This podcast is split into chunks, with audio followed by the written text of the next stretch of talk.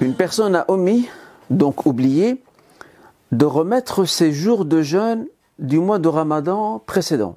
Et voilà que le, nouveau mois de Ramadan entre. Que doit-elle faire? C'est une, très bonne question à laquelle, hélas, sont confrontées beaucoup de personnes qui, par oubli ou négligence, ont laissé les mois s'écouler jusqu'à ce que le nouveau mois de Ramadan se présente et elles n'ont toujours pas remis les jours qu'elles doivent du mois précédent, de l'an passé.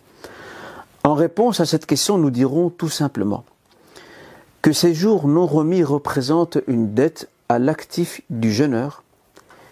Une fois le mois de Ramadan passé, il se devra de les remettre le plus rapidement possible, avec bien sûr un regret et un repentir à la clé, car il s'agit d'une négligence qui n'est pas digne du croyant qui aspire à se rapprocher de son Seigneur.